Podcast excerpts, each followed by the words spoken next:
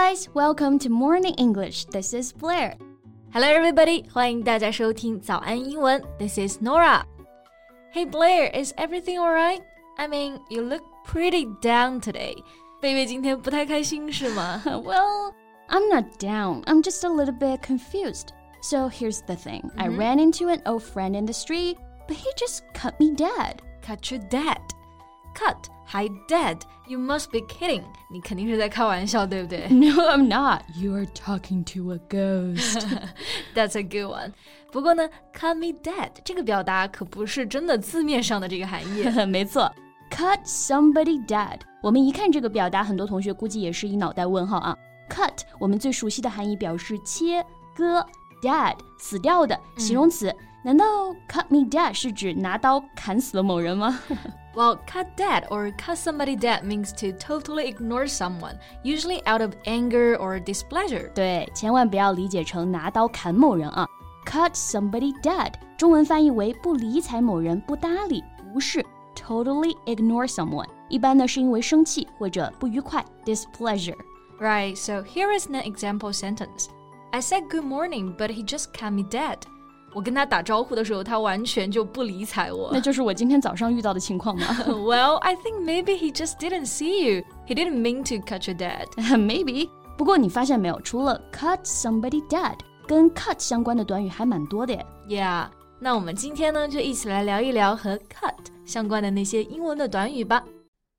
在节目的开始，给大家送一个福利。今天给大家限量送出十个我们早安英文王牌会员课程的七天免费体验权限，两千多节早安英文会员课程以及每天一场的中外教直播课，通通可以无限畅听。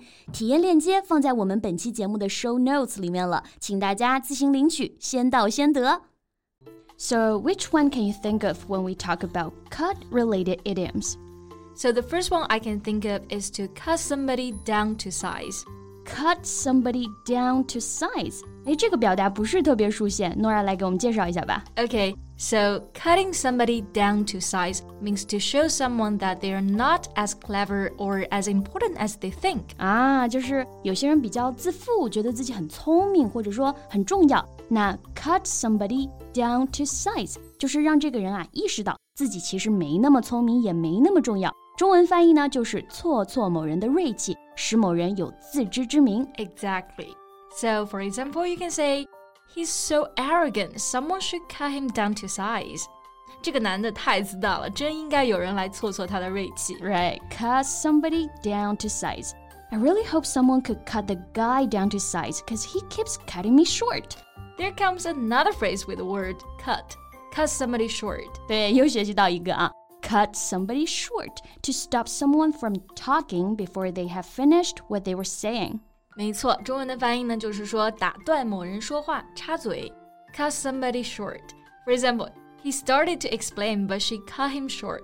他开始解释，但是另外一个人呢，打断了他的说话。没错，那除了 cut somebody short，我们还可以用 cut somebody off 来表达打断某人的话、插嘴这个意思。O F F off，就像我们刚刚的那个句子啊，He started to explain, but she cut him short. But she cut him off. Both are okay. 嗯，不过打断别人说话是非常不礼貌的啊，而且会挺让人恼火的。嗯大家就尽量的不要去 cut somebody short。而应该要 cut somebody some slack. yeah, this is a good one. Cut somebody some slack. 大家可以先猜一下这个表达是什么含义。嗯，slack S L A C K， 大家比较熟悉的含义呢，有懒散、懈怠的意思。诶，那很多同学肯定想啊，cut somebody some slack，就是不让某人懈怠嘛，让人打起精神的意思了。这样理解好像也没有什么问题诶。不过这个理解其实是不对的。Cut somebody some slack means to not judge someone as severely as you usually would because they're having problems at the present time. 中文翻译呢，就是说给某人方便，对他网开一面。对，那这句习语啊，它来源于船舶的停靠，其实呢也很好理解。在以前那个时代呢，船都要用绳子来停靠。Slack 它有绳索松弛部分的那个意思，那把绳子剪了，船就能开走了。这样的停靠方式呢，也非常的方便，所以后来呀就引申为给某人方便这个意思了。Right，那举两个例子，大家就能够更好的理解了。So the first one, would you cut me some slack? I'm doing the best I can. 别对我这么严苛好吗？我已经尽我最大的努力了。Yeah, or I know you've been through a lot, so I'm willing to cut you some slack here. 我知道啊，你最近不太好受，所以我愿意放你一马。Yeah, so cut somebody some slack. 哎，贝贝，周末就要到了，你有什么计划 ？Well, I'm just gonna cut loose and have fun on the weekend. 周末呢，就打算好好的放松一下。That sounds great. 那这里呢，我们又学习到一个表达，cut loose。It means to behave in a relaxed or uninhibited manner，就表示摆脱约束，完全不受控制，形容一个人尽情疯狂享乐的状态。这是一个美式英语常用的说法。That's right. For example, come on, we're on vacation. It's time to cut loose. 来玩吧，我们在度假哎，是时候该放松一下了。Cut loose，没错。那 cut loose 这个词组呢，它是个多义词，除了表示我们刚刚说的放松、摆脱约束之外呢。还可以表示脱离、切断，可以用来表示一个人与另外一个人他疏离了关系，或者是脱离了某个群体。To end a personal or professional relationship with someone, often abruptly。举个例子 ，Because of the recent negative press, we're cutting loose from the company。近期呢有很多关于那家公司的负面报道，所以啊，我们正在与其疏远关系。Yeah. It's about time you cut loose from your family and set up on your own. 现在该是你离开家自己独立的时候了。That's right. I think we've covered most of the phrases, right? Yeah. Well, can you think of another one?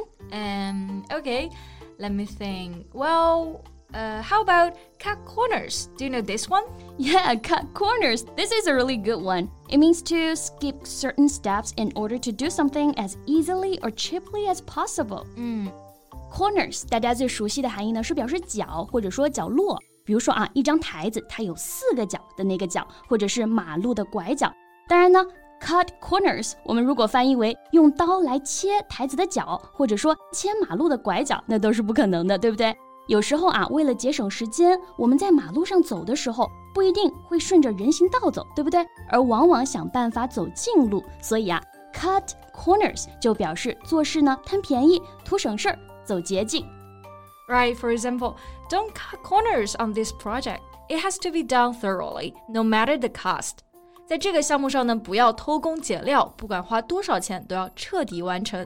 那么这里呢有一个副词 thoroughly，就是代表彻底的、完全的。Right, you can't cut corners if you want to learn English well。英语学习没有捷径可走。对，说得好。那我们今天呢就学习了各种关于 cut 的词组表达。大家有任何的想法或者是问题，都可以在评论区告诉我们哦。嗯，那我们今天的节目就到这里啦。So thank you so much for listening. This is Norah. This is Blair. See you next time. Bye. Bye. 今天的节目就到这里了。如果节目还听得不过瘾的话，也欢迎加入我们的早安英文会员。成为会员，您就可以无限畅听我们每天一场免费的中外教直播课，以及两千多节原创系统课程了。今天我们限量送出十个七天免费试听权限，试听链接放在我们本期节目的 show notes 里了，请大家自行领取，先到先得。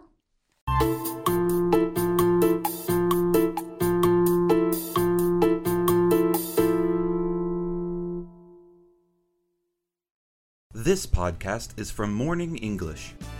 学口语就来早安英文。